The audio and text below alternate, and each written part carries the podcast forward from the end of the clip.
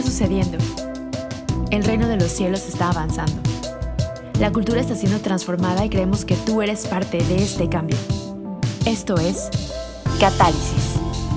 Hey, ¿cómo están? Bienvenidos a esta tercera parte de la serie de profecía. Eh, ya en el primer episodio hablamos acerca de cuál es el propósito de la profecía, eh, cuál es el corazón detrás de. En el segundo episodio hablamos de eh, las tres partes importantes de la profecía, que es la revelación, la interpretación y la aplicación, y de cómo prácticamente nos habla Dios o, cómo se ve el, el, hecho de ya dar una palabra profética, ¿no? Y en esta tercera parte queremos partir de, de, lo que dijimos y hablarles un poco de experiencias, de cosas aún más prácticas, de cómo se ve el hecho de dar una profecía a una persona, de, de qué es lo que tienes que decir, cómo lo tienes que decir, ¿no? Y bueno, bienvenidos. Perdón, no les di la bienvenida. Bienvenido. Bienvenido, Benjamín. Bienvenido también tú. Bienvenido. Este sí, pues lo que queremos hacer es, eh, creo que la mejor manera eh, de ir aprendiendo esto es ver ejemplos, ¿no? Y de ver cómo otras personas lo están haciendo. Y sé que para mi vida ha sido también como muy útil el ver como alguien más así de yo recibí esto de esta manera y esto fue lo que vi y esto fue lo que sentí y entonces di una palabra y estuvo bien y entonces yo darme cuenta así, no manches, eso me pasa a mí también, ¿no? Y no sabía que era Dios hablándome de esa manera.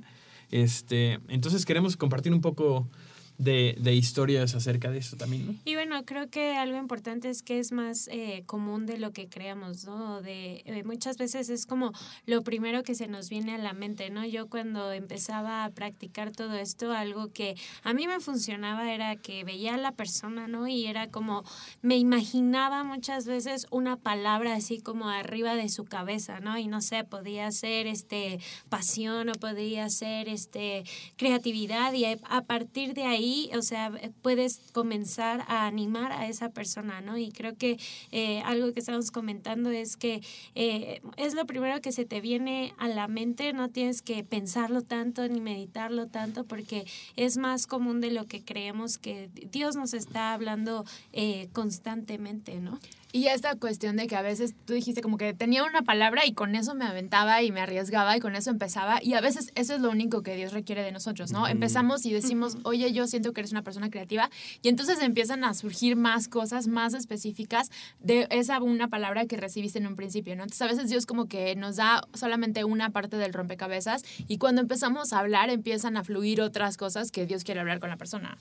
Y creo que no podemos recalcar suficiente el hecho de que la profecía va de la mano con el riesgo. Estamos diciéndoles todos esto porque ya les dimos, o sea, realmente no es, o sea, no hay mucho que, o sea, no hay tanta teoría y a ver, este es el primer paso, o sea, tienen que leer su Biblia primero tres horas y después ya salir. Leer cuatro referencias. a final de cuentas es un don y no necesitas tu relación con Dios para tener dones, ¿no? Entonces es más sencillo de lo que creemos, pero la única forma en la que va a crecer nuestro don de profecía es por medio del riesgo. ¿Y cómo se ve esto prácticamente?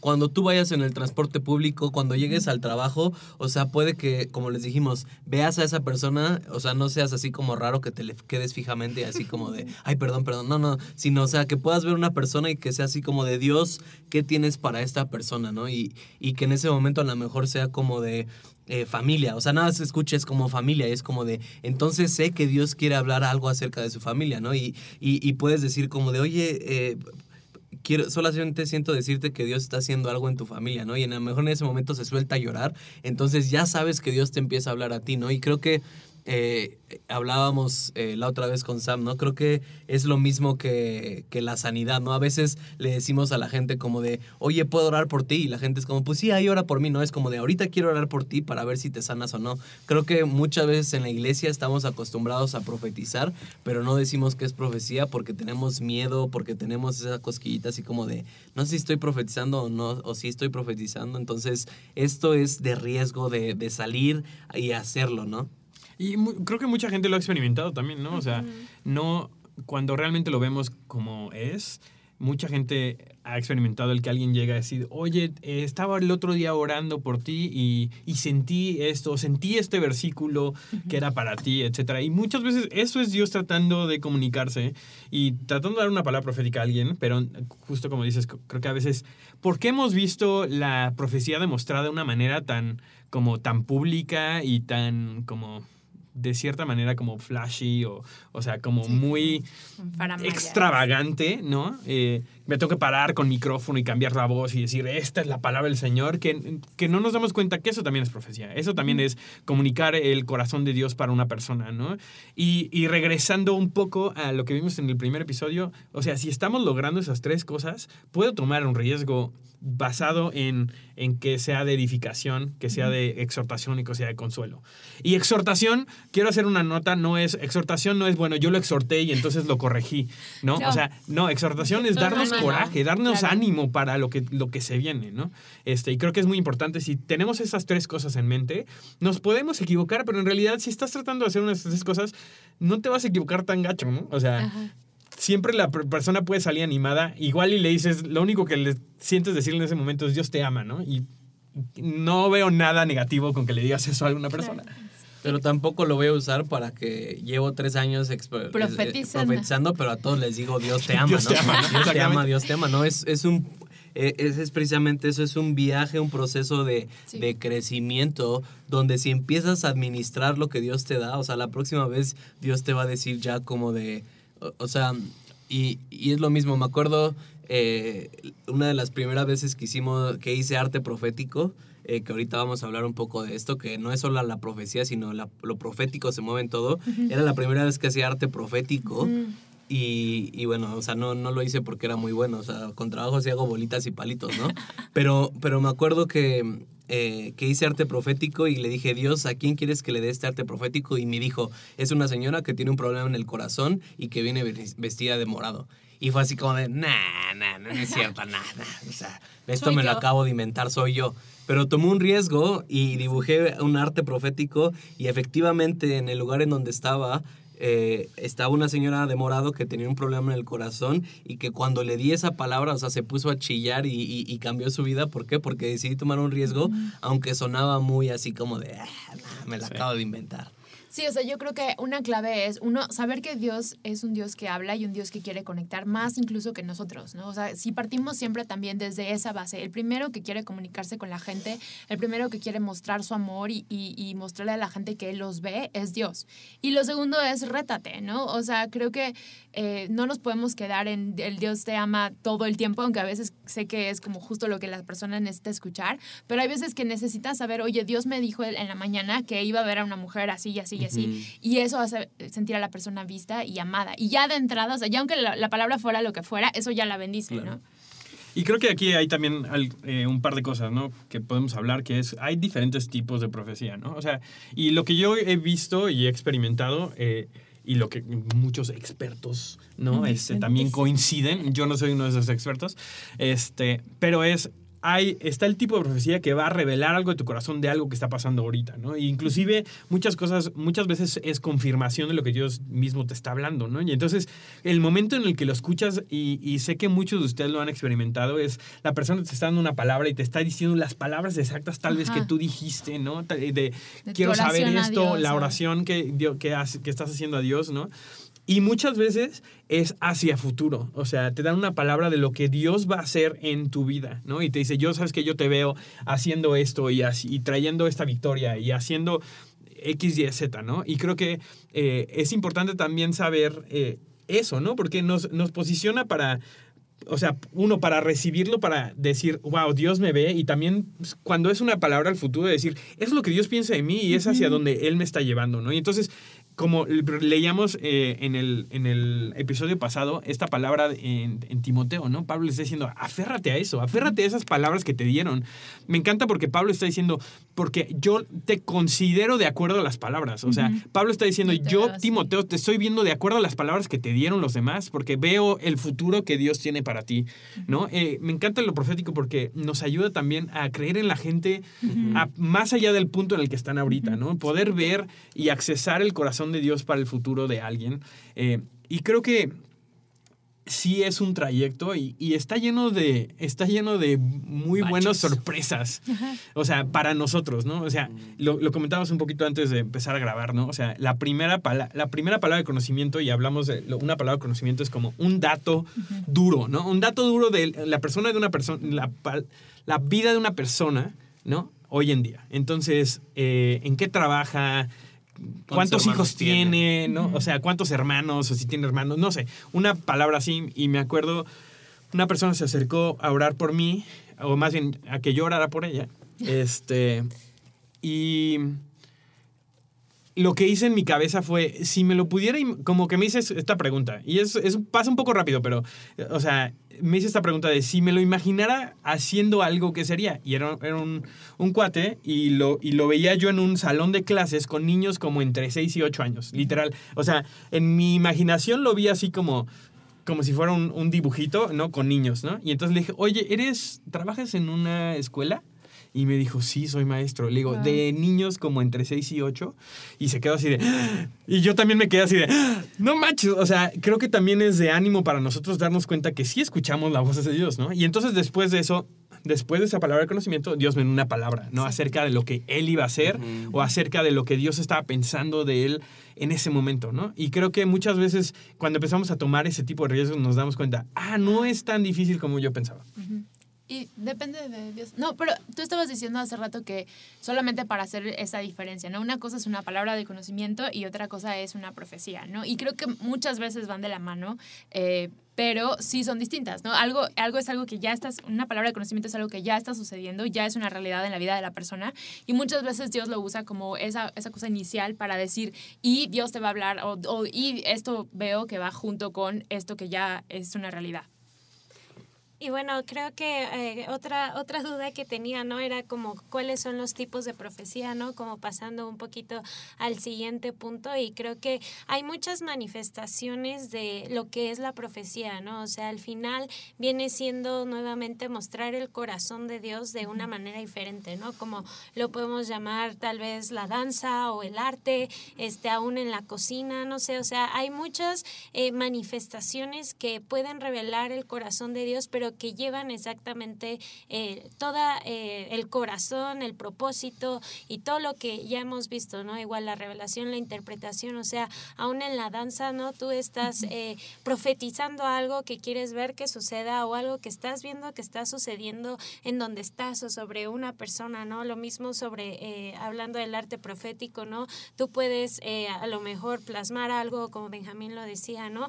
Fue un arte profético de alguien eh, que tenía... eh, una enfermedad del corazón, ¿no? Y eso sirvió eh, no solamente para animar a la persona, sino también para que esa persona pudiera recibir su sanidad, ¿no? Entonces, todos esos, eh, la danza, el arte, la profecía, este, no sé qué más se les puede ocurrir. El, El- en video, música, hay sí, muchísimas cosas. ¿no? Y, y bueno, y creo que eso es precisamente como yo lo veo. O sea, creo que lo profético es como un árbol. O sea, y un árbol tiene diferentes ramas, ¿no? Y, y, y creo que a lo que estamos más acostumbrados es a la palabra profética, ¿no? Y la palabra profética es esta administración de donde estoy enfrente de ti y te digo las cosas. ¿no? Pero hay arte profético, hay danza profética, ¿no? Y me, encuen- me, me encanta porque eh, yo llegué a estar en lugares donde tenían chefs proféticos, ¿no? Y, y estaba bien padre porque te hacían el buffet, o sea, te hacían el, banquete y, y te servían así una ensalada y te decían, el verde representa la nueva vida que Dios va a hacer contigo. Eh, y, e hice un aderezo de balsámico rojo con frutos porque representa la sangre de Jesucristo que ya pagó por tus pecados. O sea, y, y estabas comiendo y era así como de, estás recibiendo eh, una palabra profética de parte de Dios, ¿no? stay fat. Sí, entonces, y, y- creo que es precisamente esto, o sea, la profecía creo que eso es, es un árbol grandote donde tenemos diferentes cosas a las cuales podemos ir y que Dios nos ha invitado, ¿no? Y que como decía ahorita Vale, o sea, esa vez que yo lo hice es como de lo profético se mezcló con la sanidad y pudimos orar por esa señora porque tenía ca- taquicardia y se sanó. Y entonces esta es la parte padre de, de- de todo lo sobrenatural y a lo que Dios nos está invitando, ¿no? Que, que somos proféticos y que la profecía puede llegar en, en- en tu trabajo, en donde estás, pero, pero es práctico, ¿no? Es tomando riesgos de, a ver, ahorita, ¿cómo, cómo puedo hacer esto, no? Yo tengo una duda. Después de cuántas palabras proféticas que he dado correctas, se me es investido el, El man- manto. título, el manto de profeta. el oficio. Yo, Después de- es lo- yo quiero poder ponerle ese título a mi Instagram, entonces necesito saber Sí, cua- ya puedo. o, o con quién me refiero, qué, qué licencia tengo que pagar o cómo le hago. Son después de 666 palabras proféticas. Te, Ya, el te pones el número en la 667, frente, ya, ¿eh? sí, sí, sí. Te pones el número en la frente. y entonces 777. Este, no, queremos hablar sobre esto, ¿no? Una de las palabras eh, en, en, las preguntas que, que, hicimos, o bueno, abrimos en Instagram, ¿no? Si tenía alguna duda, y creo que esto sale mucho, y sale mucho to en todo el tiempo cada vez que hablamos de lo profético, ¿no? Uh -huh. ¿Qué es, quién es un profeta? O sea, ¿un profeta es la persona que da una palabra profética uh -huh. o qué es eso, no? Y por eso creo que fuimos muy claros en la primera parte de hablar sobre el don profético. Así ¿no? es, y, y, precisamente eso es un don. Hay, hay una diferencia entre el don de la profecía y hay una diferencia entre el oficio del profeta. El don de la profecía, todos tenemos acceso a ese don, todos somos llamados a profetizar, así como dice Pablo, que quiere que todos profeticen, pero no, no te convierte, de como decía Sam, después de cuántas palabras o después de, de, si ya profeticé tres bebés y cuatro matrimonios, entonces ya soy, ya soy un profeta. No, no, no. El profeta es un oficio y es un llamado de Dios que hace a personas específicas y que no todos tenemos. Uh -huh. En, en 1 Corintios 12, eh, versículo 7, dice, a cada uno se le da una manifestación especial del Espíritu para el bien de los demás. A unos Dios les da por el espíritu palabra de sabiduría, a otros por el mismo espíritu palabra de conocimiento, a otros fe por medio del mismo espíritu y por ese, por ese mismo espíritu dones para ser enfermos, a otros poderes milagrosos, a otro profecía, a otro el discernimiento espíritu. Está hablando de dones. Dones que, porque está hablando, dice, tenemos un solo espíritu. O sea, el Espíritu Santo es el que trae todos estos dones que son que regalos para nosotros, ¿no? Sí. Ya hablamos, no, no es un premio, no, no es algo que nos ganamos, sino son dones que están disponibles porque nos movemos en el Espíritu Santo. Y, bueno, en Efesios, eh, eso es, lo que viene, ¿no? O sea, en Efesios 4 es cuando eh, Pablo está hablando y dice que, o sea, que hay un oficio específico que se le ha dado a las personas. Eh, y dice, él mismo constituyó a unos apóstoles, a otros profetas, a otros evangelistas y a otros pastores y maestros. ¿Qué quiere decir? Que son los cinco ministerios, y se me olvidaron, a fin de capacitar al pueblo de Dios para la obra del servicio, para edificar el cuerpo de Cristo. Entonces, estas, estos cinco ministerios que los conocemos son oficios específicos que ha dado eh, Dios a personas y que, y que no son todos, ¿no? O sea, ahí dice que para edificar a los santos. Entonces, puede que muchos de nosotros seamos santos y solo algunos sean pastores. O sea, no por el, o sea, es lo mismo, ¿no? No por el hecho de predicar ya soy pastor. Uh -huh. O sea, o es lo mismo, a las cuantas predicas ya me vuelvo pastor, ¿no? No por el hecho de compartirle a una persona de Dios ya me vuelvo evangelista. En es, cuanto a oficio estamos hablando, ¿no? No a posición, ¿no? Y creo Exacto. que a, a, veces en la, en la iglesia hemos hecho, hemos equiparado posición con oficio y no siempre es lo mismo. Exacto. Sí, o sea, ¿cuántos pastores de iglesias realmente son apóstolos o, pues, apóstoles o son profetas, pero porque están en responsabilidad de una iglesia se les llama pastores porque eso es como lo común culturalmente, ¿no? Y creo que algo importante es que, o sea, el saber esto no nos da derecho a llamarnos a nosotros mismos profetas, ¿no? A titularnos a nosotros mismos. Creo que un oficio eh, tiene que ser reconocido tanto en lo privado como en lo público, ¿no? Uh -huh. Tanto por Dios como por otras personas, ¿no? Entonces, a lo mejor, no es que yo sí soy soy profeta de las naciones. Bueno, tal vez sí, ¿no? Pero todavía a lo mejor pa pasa un tiempo así como David se tardó en, sí. en, llegar a ser rey, ¿no? En lo que ese llamado que Dios tiene a tu vida todavía está en proceso de ser desarrollado, en proceso de ser perfeccionado y no porque comencemos a practicar la profecía ya nos podemos autonombrar profetas, ¿no? Tenemos que siempre estar eh, escuchando y siempre estar, ahora sí que, no sé, sometidos, llamémosle, uh -huh. a, a, lo que, hacia dónde Dios nos está eh, dirigiendo, ¿no? Y nuevamente creo que así como un llamado de pastor o un llamado de evangelista es algo que Dios te habla a ti o que son palabras proféticas precisamente que se repiten constantemente en tu vida de hacia dónde Dios te está dirigiendo, ¿no? Y que a lo mejor eso es en lo privado, pero también hay eh, un reconocimiento en lo público, ¿no? Donde Dios abiertamente delante de eh, la gente, delante de la audiencia o no sé, donde vas a tener influencia, Dios te reconoce también como, como, esa, eh, como ese oficio, ¿no? Bueno, en este caso pues es el profeta, pero aplica lo mismo con apóstol, sí. este evangelista, maestro y demás.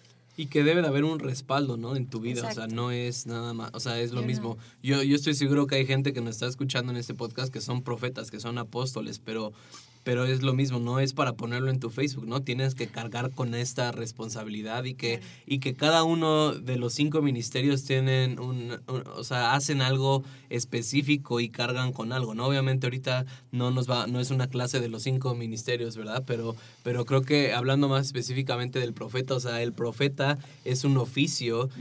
Y, eso no nos debe de intimidar, ¿no? O sea, yo, quiero, o, como Pablo decía, ¿no? Que todos profeticen, que todos puedan moverse en este don de profecía y, que puedes ser súper, súper, duper así profético, pero aún así no, no eres profeta, ¿no? y, creo que eso es, es, muy importante, ¿no? O sea, el saber eso, o sea, que no, uno, no necesitas el, el, el oficio. el oficio para profetizar, ¿no? Pero tampoco el, que profetices mucho te hace profeta, ¿no? Y la manera más sencilla, y, sé que igual en otra, en otra ocasión, en otro episodio podemos hablar acerca de un poco más de, de, estos cinco, ministerios, ¿no? Pero pero la manera más sencilla que lo he visto como explicado es el apóstol es el que recibe unos planos de lo que Dios está construyendo, no solamente en una iglesia, no solamente en la vida de alguien, sino en, a través de su reino, ¿no? Y, entonces el, apóstol tiene estos planos y el profeta le ayuda a los demás, le ayuda al, resto de los santos, ¿no? A, eh, a, a que podamos ver y oír la visión que Dios nos está dando, ¿no? Y creo que es gente, y digo, si lo vemos em, en términos nada del Antiguo Testamento, que era eso, en realidad, la, los apóstoles, perdón, los profetas del Antiguo Testamento eran apóstoles, eran, ah, Dios mío, eran profetas por oficio, claro. ¿no? Y tenían el don profético también, pero pero que Dios está, o sea, Dios utiliza a esa gente para, como su don más allá de profetizar es realmente ayudarle a la gente a ver el corazón que Dios quiere comunicarle al pueblo. ¿No? Este, entonces no nada más es como, ah, necesito ser profeta para, para profetizar, o nada más porque profetices que te empiezan a decir profeta, ¿no?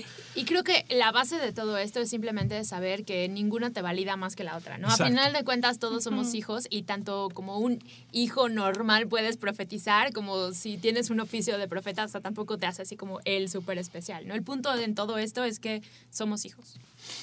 Y bueno, es, vamos a aquí terminar nuestro tercer eh, episodio de esta serie de profecía, este, pero lo, que los queremos animar a que lo intenten, ¿no? O sea, a que tomen riesgo, a que tienen una relación con el Espíritu Santo, Dios quiere comunicarse con ustedes, Dios quiere hablarle y quiere contarles cosas acerca de la gente que tiene a su alrededor, porque, porque su corazón es tan grande que quiere que nosotros podamos ver a la gente que nos rodea como Él los ve, ¿no? Y que, ¿sabes qué? O sea, creo que muchos de los que nos están escuchando tienen una, una capacidad de impactar los corazones de la gente que los rodea a través de este don, ¿no? Entonces, si en, en algún punto alguien te dijo o, o, por alguna razón te creíste que era algo muy difícil, quiero decirte que Dios te está capacitando y te ha capacitado para escuchar su voz, este, y que conforme empiezas a tomar riesgo, Dios quiere traer más de, de, su corazón para la gente que, que, te rodea y para que pueda ser de impacto,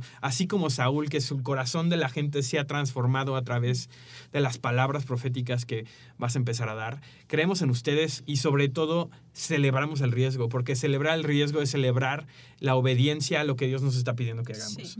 Entonces, nos vemos nos vemos, siempre decimos nos vemos, pero nos vamos a escuchar en el siguiente episodio.